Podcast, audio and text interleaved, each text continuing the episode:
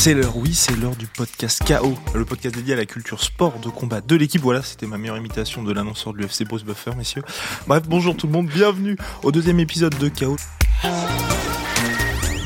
Nous recevons ce mois-ci un grand monsieur du MMA français, Fernand Lopez, head coach du MMA Factory, général manager de l'équipe, mais aussi ancien combattant. Il entraîne des grands noms des sports de combat comme Francis Ngannou, Jérôme Le Banner, Yann là-bas ou les frères Lapillus. Mais Fernand Lopez est aussi un dénicheur de talent. Bonjour Fernand. Bonjour, bonjour à tous. Et toujours à la table, nos deux superbes journalistes de l'équipe, Alessandro Pizzus. Salut Guillaume. Et Jérôme Guias. Bonjour Guillaume, bonjour Fernand. Bonjour à tous. Et je suis Guillaume suis toujours ravi d'être ici avec vous pour participer à cette discussion donc le planning de, ce mois-ci, l'Afrique à la conquête du MMA et focus sur Francis. Deuxième partie, on s'intéressera à la lutte à l'UFC, une domination finalement inéluctable. Et enfin, point sur Canelo Alvarez, a-t-il mis fin à la polémique avec sa victoire sur Daniel Jacobs?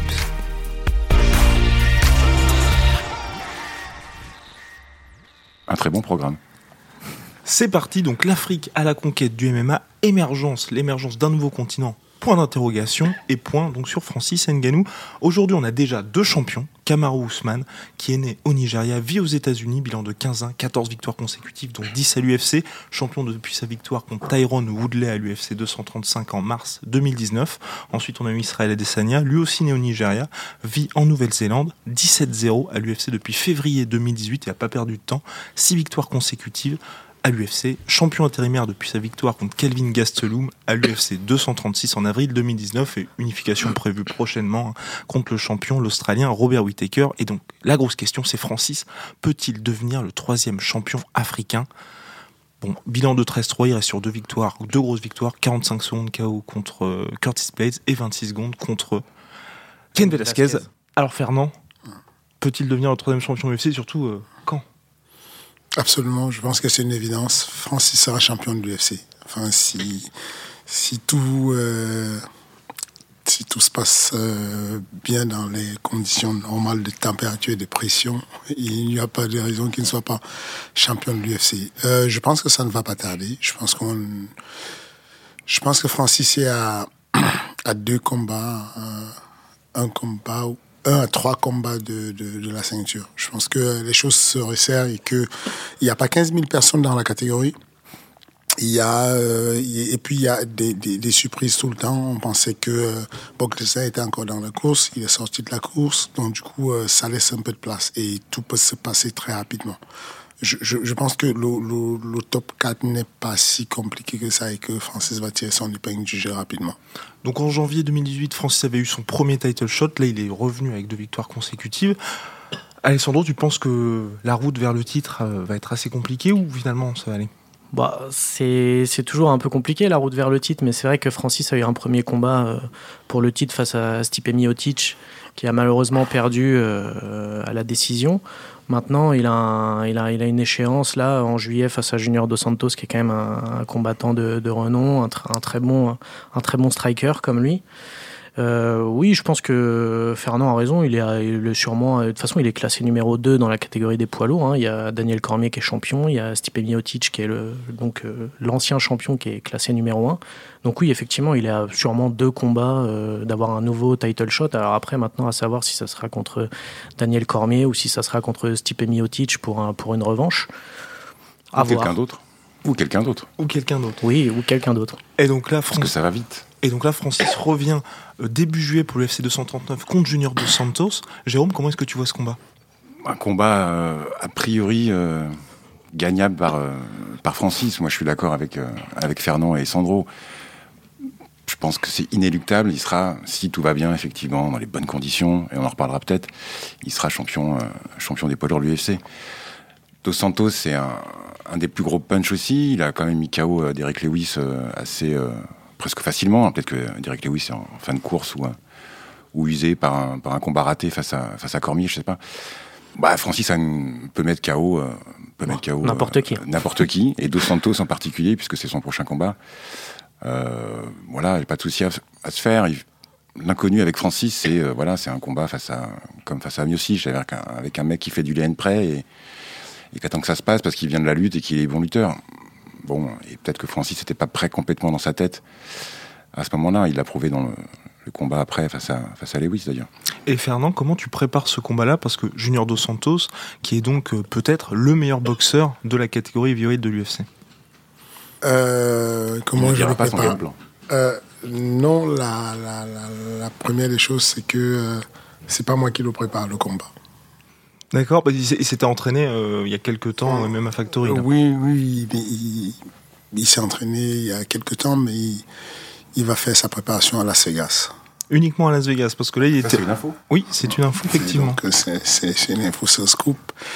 Mais, mais voilà, il va faire son, sa préparation euh, exclusivement à Las Vegas parce qu'il y vit, parce qu'il voilà, il, se, sent bien aux États-Unis et que voilà, c'est ça le choix principal. Et donc du coup, euh, je ne je ne me prépare pas. Je pense que je, vais le commenter comme vous aussi en disant que euh, il il va le battre où on ne l'attend pas. Je pense qu'il va le battre avec la lutte. Je pense qu'il va battre Dos Santos. Je pense que il pourrait le, le, battre, il pourrait le mettre KO. Mais je pense que si jamais ça, ça se complique ou que Dos Santos fuit beaucoup le combat, ou même que Dos Santos essaie de l'amener au sol, il va se faire contrer. Et Francis a beaucoup plus de masse que Dos Santos, beaucoup plus de force que Dos Santos. Et, je pense que, euh, enfin, on sait que ce sont des poids lourds, qu'à tout moment ça peut tomber, mais les probabilités que Francis perde ce combat sont minces quand même. Enfin, les outils qu'a Dos Santos pour battre euh, Francis sont très réduits par rapport à la panoplie de possibilités de soumission, de takedown, de, de, dirty boxing, de tout. Voilà, je, je, je pense que les deux étapes, l'étape d'après va être compliquée, mais là, tout de suite, c'est pas, c'est le style un peu de Francis, mais en moins puissant. si Francis est d'accord pour accepter de prendre quelques coups, euh, ce qu'il n'avait pas voulu faire face à Derek Lewis, je pense qu'il n'y aura pas trop de soucis pour, pour Francis. En plus, il a le menton pour le faire. Il faut juste qu'il en soit convaincu.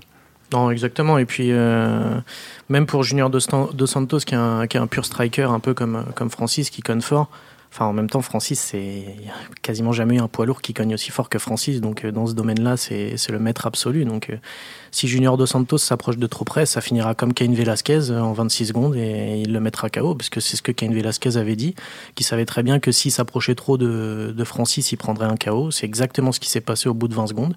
Il en a pris une, il est, il est allé au tapis et c'était terminé. On sait tous que contre Francis Nganou, euh, la jouer comme ça en striking, c'est injouable, tout simplement. Bien faire à suivre, donc combat début juillet. Là, on va rapidement revenir donc sur les sacs d'Adesanya et Kamaru Usman. Est-ce que toi, Fernand Lopez, qui regarde tous les événements UFC, peu importe les heures, peu importe les, les endroits où sont les combats, euh, qu'as-tu pensé de ces victoires et est-ce que ça t'inspire dans, euh, on va dire, euh, ta manière de dénicher des nouveaux talents? Absolument. Absolument. Je me fais un devoir, c'est, c'est, ça se voit que je suis espionné, mais, mais, voilà. Je me fais un devoir, c'est pas que, c'est pas que euh, hobby, c'est pas que par plaisir, mais je me fais un devoir de, de rester dans le game en regardant tous les événements de façon à ce que je puisse comprendre le mouvement géopolitique, que je puisse comprendre euh, les athlètes les plus intéressants et que je puisse surtout comprendre, capter les facteurs de performance. Et Adesanya, il, a, il est très inspirant dans le sens où en termes de management, c'est le plus court chemin pour arriver à la ceinture. On a quelqu'un qui arrive avec un très haut niveau de striking, mais qui a euh, l'habilité naturelle de refuser d'aller au sol quand il ne veut pas aller au sol, ou du moins de se relever rapidement, qui a une bonne gestion de l'interdistance entre son adversaire et lui. On est, voilà, pour moi en tant qu'entraîneur, ça m'inspire beaucoup. En tant que manager, ça m'inspire beaucoup et ça me met sur, euh, ça me rassure par rapport à certains athlètes que j'ai recrutés en ce moment, notamment Cyril Gann, qui a ce genre de profil. Il est un peu plus lourd parce qu'il est poids lourd, mais il a le même profil que euh, d'ailleurs euh, Israël. Il a été lourd aussi en, pied-point quand il a fait du pied-point. Mais, voilà, Cyril a ce profil-là de quelqu'un très compliqué à mener au sol, avec des changements de direction, avec une bonne gestion de l'interdistance, et qui est un virtuose du pied-point. Et pour Kamau Ousmane? Kamau Osman, c'est pareil, sauf que le chemin, il a été un peu plus long pour Kamau Osman parce que la promotion, enfin, l'autant que Ali se réveille, le manager, qui capte qu'il faudrait pousser un peu du crash talk, parler un peu plus et qu'il obtienne des bons combats. Il a eu du mal à... et pourtant, il, est super solide depuis très longtemps. Ousmane, il est prêt depuis. Et euh, non, c'est génial, c'est génial et ça ramène... en même temps, ça tombe point nommé parce que l'UFC a décidé de tourner tous ses fusils vers l'Afrique. Euh, parce que le marché de l'Asie est super intéressant, beaucoup peuplé, mais la Chine n'ouvre pas trop les portes.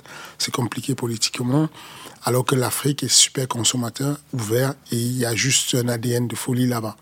Donc, euh, ouais, je, je, je, pense que les, les, deux ont fait, euh, sont exemplaires dans ce qui est de la, de la progression sportive, mais aussi de la progression dans la, la vision euh, générale de l'évolution du MMA.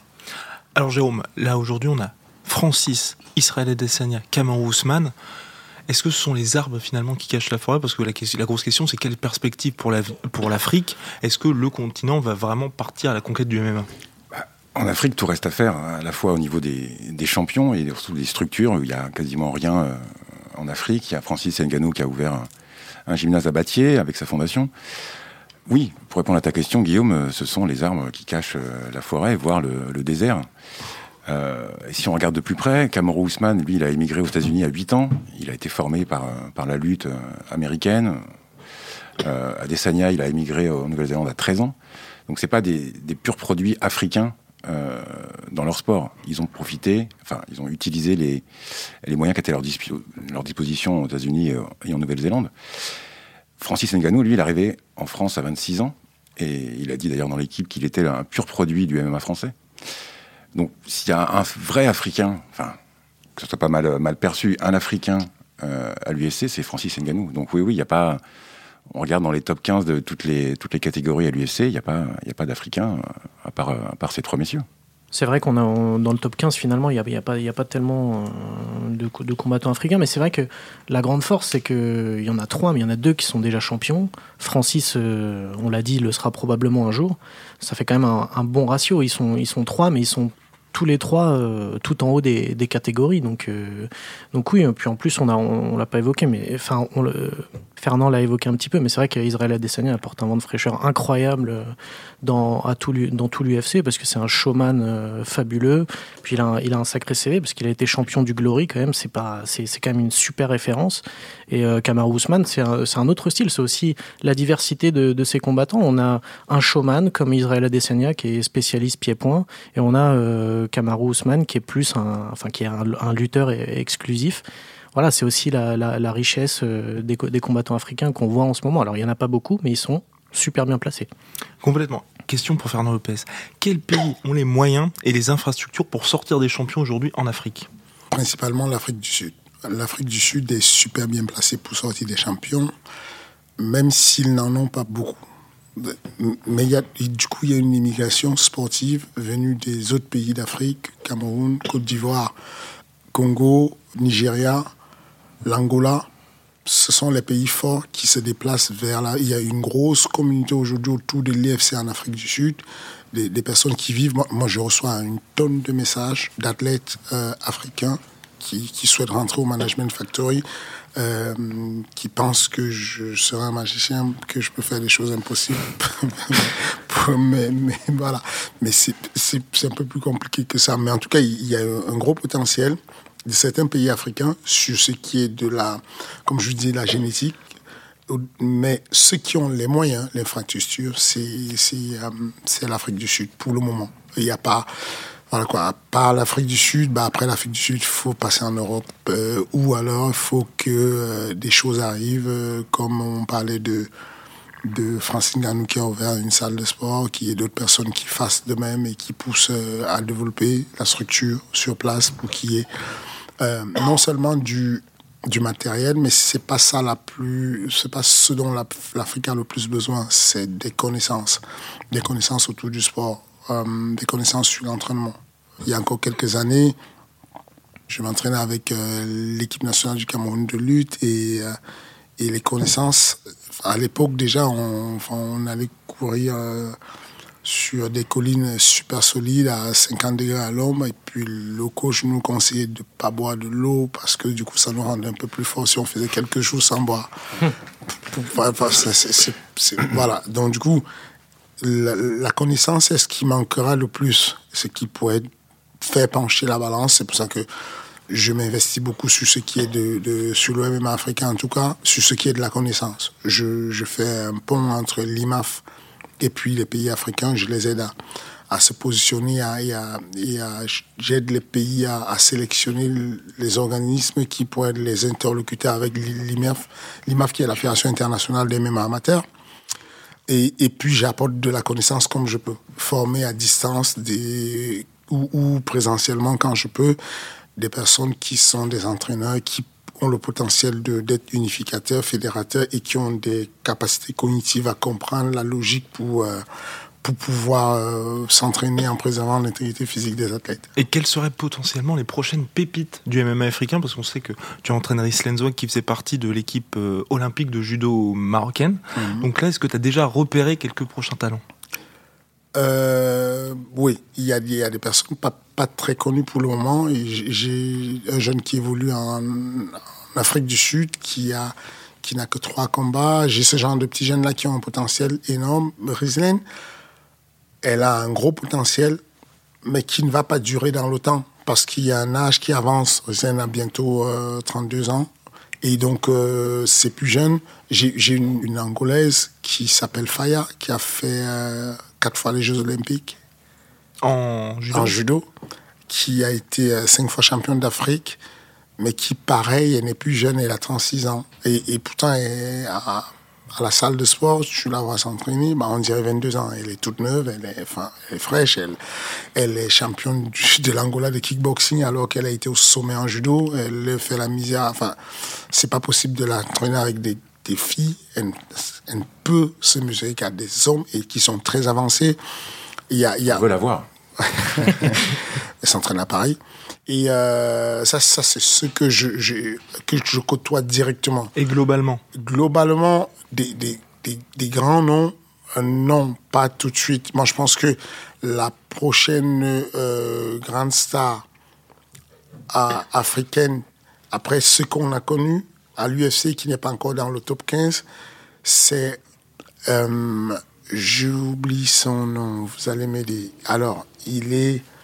Il est dans quelle catégorie? Il, est, il, est, il est à 77 kilos, il vient du judo, il met beaucoup de KO. Ah, Alassane, qui est ghanéen voilà, le Ghanéen. Complètement. Le Ghanéen qui il va pas être content que je me rappelle complètement. Abdul Razak Alassane, 33 ans, 10 3 victoires consécutives par KO. C'est ça. Il, on est on est on est très amis enfin en tout cas on, on, se contacte souvent sur les réseaux sociaux et tout et, et voilà, je, je, pense que ce jeune là, il n'a pas encore euh, donné tout ce qu'il a, on n'a pas encore su mais vous devrez avoir un œil dessus. Je pense qu'il a les facteurs de performance, il a le truc et on a déjà un œil dessus. Donc le MMA africain, un UFC en Afrique, c'est pour quand, Sandro? Ça va se faire. Je pense que ça va se faire. En plus, Dana White envoie plein de messages depuis, euh, depuis quelques mois maintenant. Je pense que, comme on a dit, comme c'est un showman, Israël Adesanya sera sûrement en tête d'affiche s'il y, a un UFC en, en Afrique, même euh, Kamaru Usman aussi, même si la lutte n'est pas forcément euh, aussi inspirante que, que le pied-point, que le vrai striking, mais pour, pour le grand public. Hein. Mais oui, ça, ça va se faire. Je pense que l'année prochaine, je pense. En, en, 2020, ça risquerait de se faire. Euh, je suis plutôt un pays anglophone, plutôt l'Afrique du Sud, a priori, voire Nigeria. Si, euh, bah, Comme Fernand l'a dit, en plus, si c'est un des pays qui est le plus avancé en termes de, de structure. Euh, et qui a déjà une certaine ouverture avec les organisations américaines comme la NBA et d'autres encore.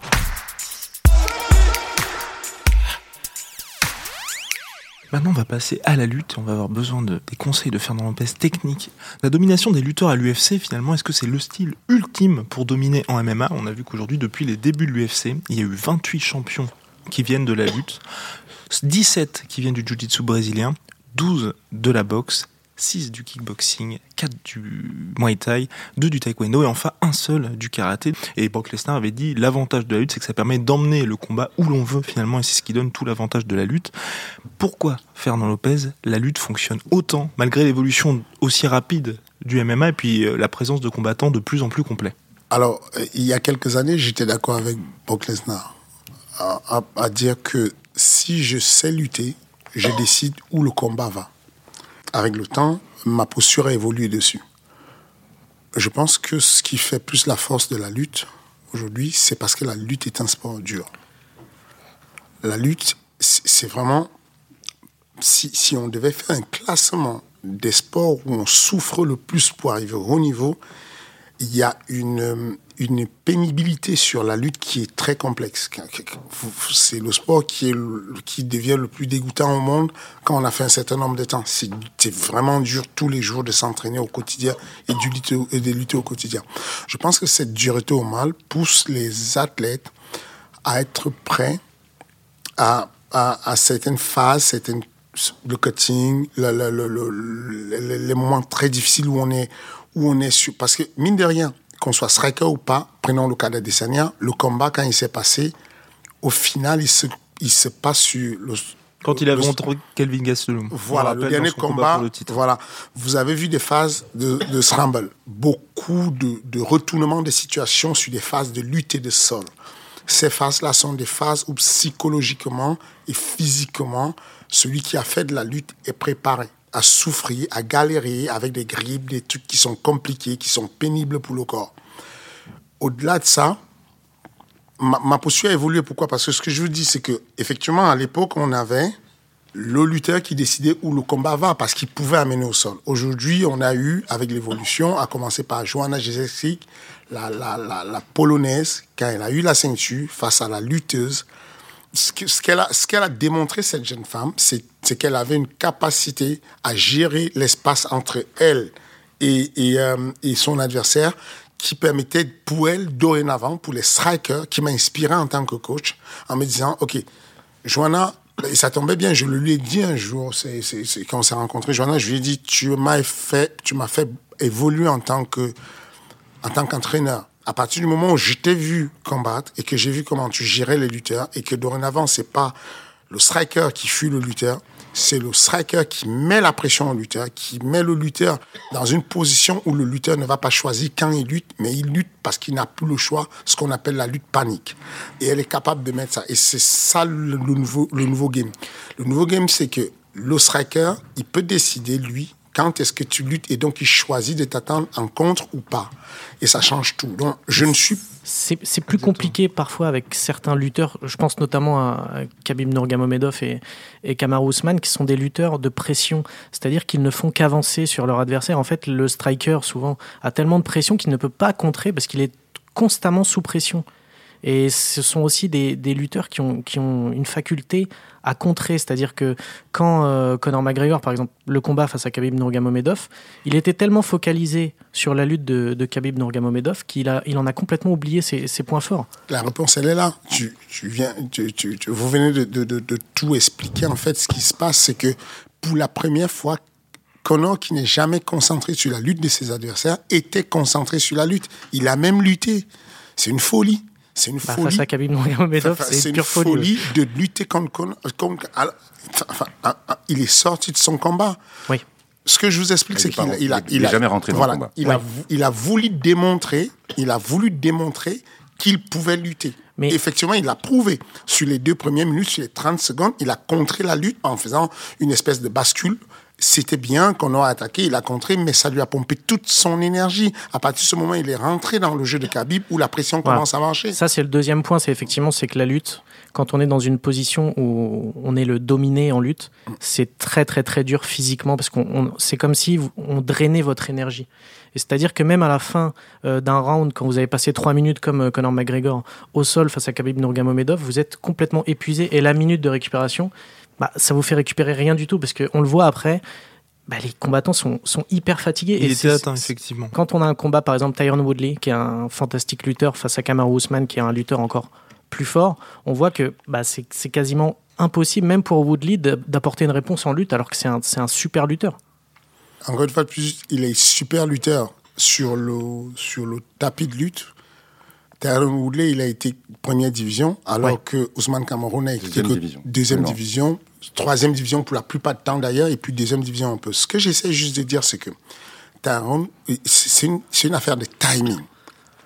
Tu reprends le même combat, tu coches différemment Taron Boulet, et tu lui dis, écoute, n'essaye pas de lutter avec ce mec. tu peux pas lutter, ça va te pomper de l'énergie. Juste déplace-toi et boxe-le.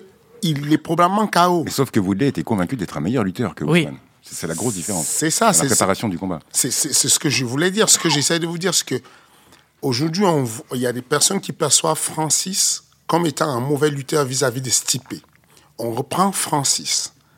Francis suit la stratégie. Je vous promets, il peut faire tomber Stipe deux ou trois fois. Il suffit que Francis se déplace, qui compte, qui se déplace, qui compte, et que Stipe sorte de sa tête que Francis pourrait l'attendre avec un uppercut, pour que au moment où Francis fait semblant de mettre son uppercut, qu'il change de niveau, il l'amène au sol, parce qu'il est surpris. C'est tout, le boulot de Georges Saint-Pierre. C'était ça, sa, spécialité. La lutte n'est pas que de dire, OK, sur le pound for pound, on va sur un tapis de lutte, on a gagné, tu étais meilleur que moi. Il faut pouvoir être capable de reconnaître qu'on est sur une lutte où la feinte n'est plus la préaction que je fais de manière kinesthésique de mon corps avec ton corps, mais la feinte devient l'idée que je te fasse croire que je vais boxer alors que je vais lutter ou que je vais lutter alors que je vais boxer. Donc, tout ça pour revenir sur le fait que je suis persuadé que Connor contre Khabib, si Connor se met dans la situation de timing qu'il a eu avec José Aldo, de je ne me fais pas toucher, tu me suis 15 000 fois comme tu veux, effectivement, encore une fois de plus, je reviens dessus, je, je sais où on a envie d'aller, c'est de dire que la pression de Khabib est telle que Oui.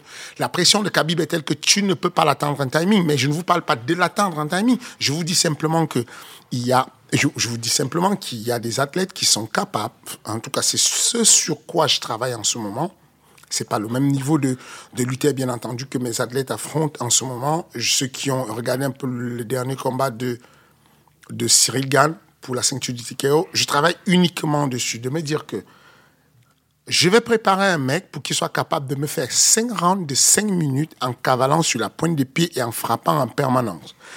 Si on amène la tête à ça, on pourrait contrer ce style de lutteur. Mais en tout cas, pour le moment, la lutte est au-dessus de la vague parce que c'est la période où euh, les gens n'ont pas encore compris comme à l'époque on a eu des problèmes avec le judo. Le judo brésilien a dominé pendant longtemps parce Oui. qu'il y avait une bonne période où on n'avait pas compris comment faire attention au, au maître du sol et, et- et on est sur la vague où euh, Aujourd'hui, la lutte au-dessus. domine. Et est-ce que, Jérôme, toi, il y a quelqu'un qui te marque en particulier dans ce règne des lutteurs? Il y a Cerudo, Ben Askren, Habib.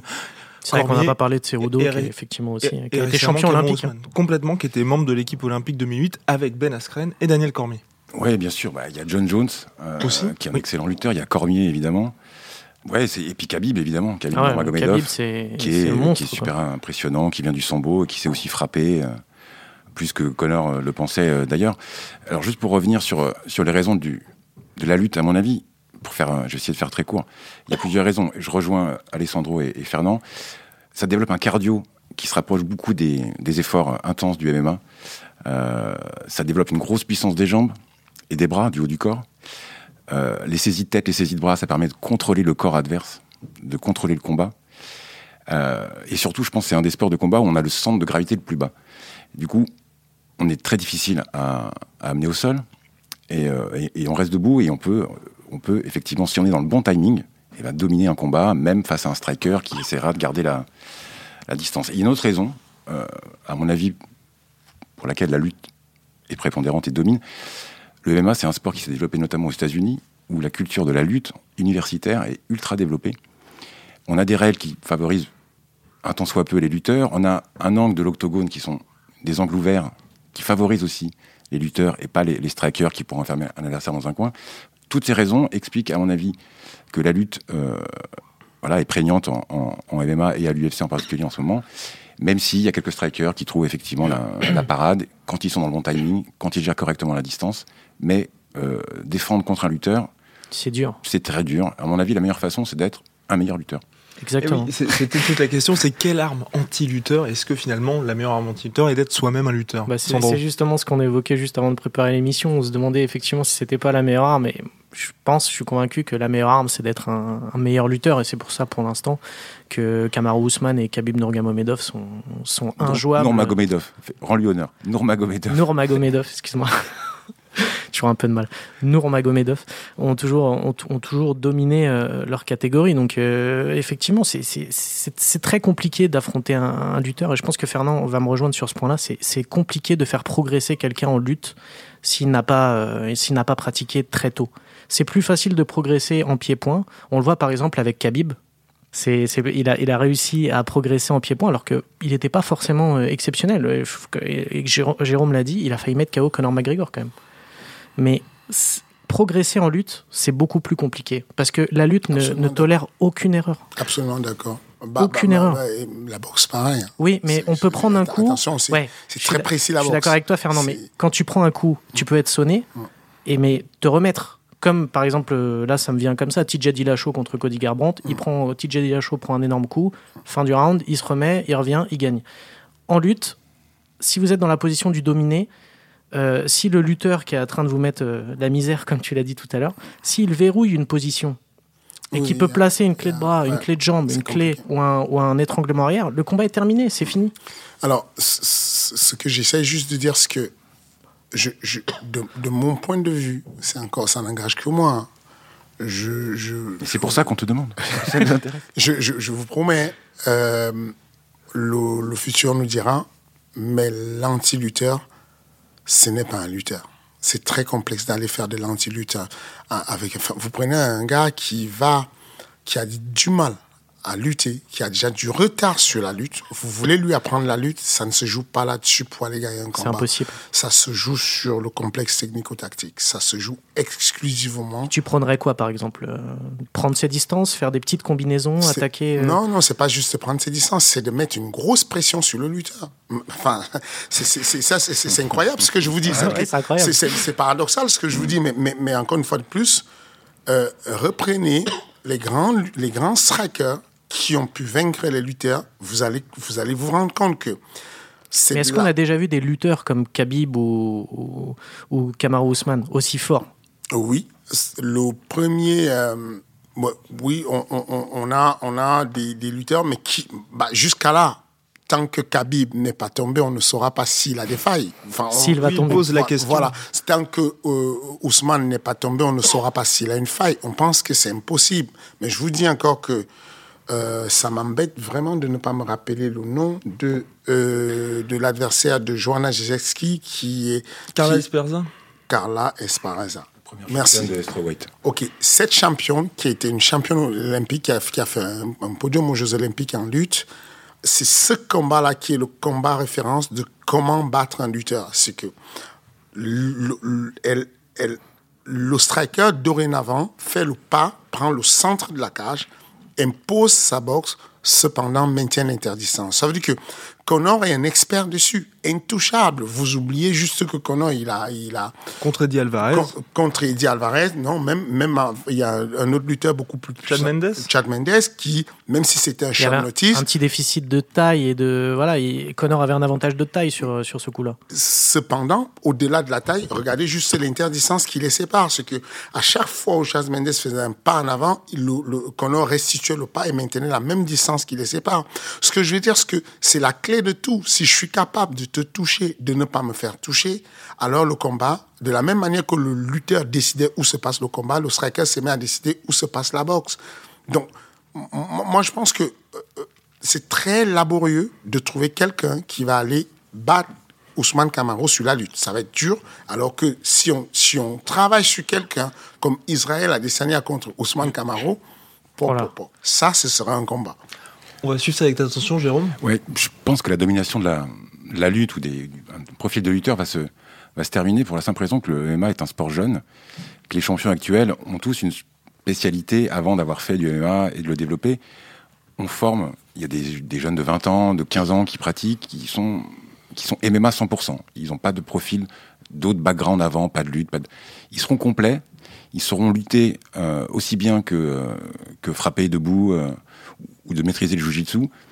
Voilà, je pense que dans un avenir assez proche, il y aura plus de débat de, quel est le, profil le plus dominant. Ce sera un vrai profil de MMA. Il y en a quelques-uns qui sont déjà dans cette optique-là. Je sais que je ressasse avec ça, mais John Jones, pour moi, voilà, il sait gérer euh, toutes les phases. Il a montré qu'il avait aussi un menton.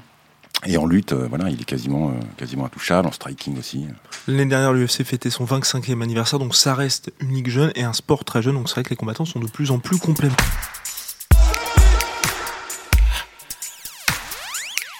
Maintenant, on va passer à la boxe et donc Canelo Alvarez. La machine à cash a-t-elle mis fin aux polémiques? Et donc, pour rappel, Canelo Alvarez, c'est euh, bah, Saul Alvarez, mexicain, bilan de 52 victoires, une défaite de match nul, contrat de 5 ans, 365 365 millions de dollars signés avec DAZN, la plateforme de streaming. Les polémiques, donc c'est notamment contre, puisqu'il est managé par euh, Oscar de la Hoya, le promoteur et Golden, Boy, Promotion. Exactement, Jérôme. Donc il y a eu ce premier combat contre Floyd Mayweather qui était un choc.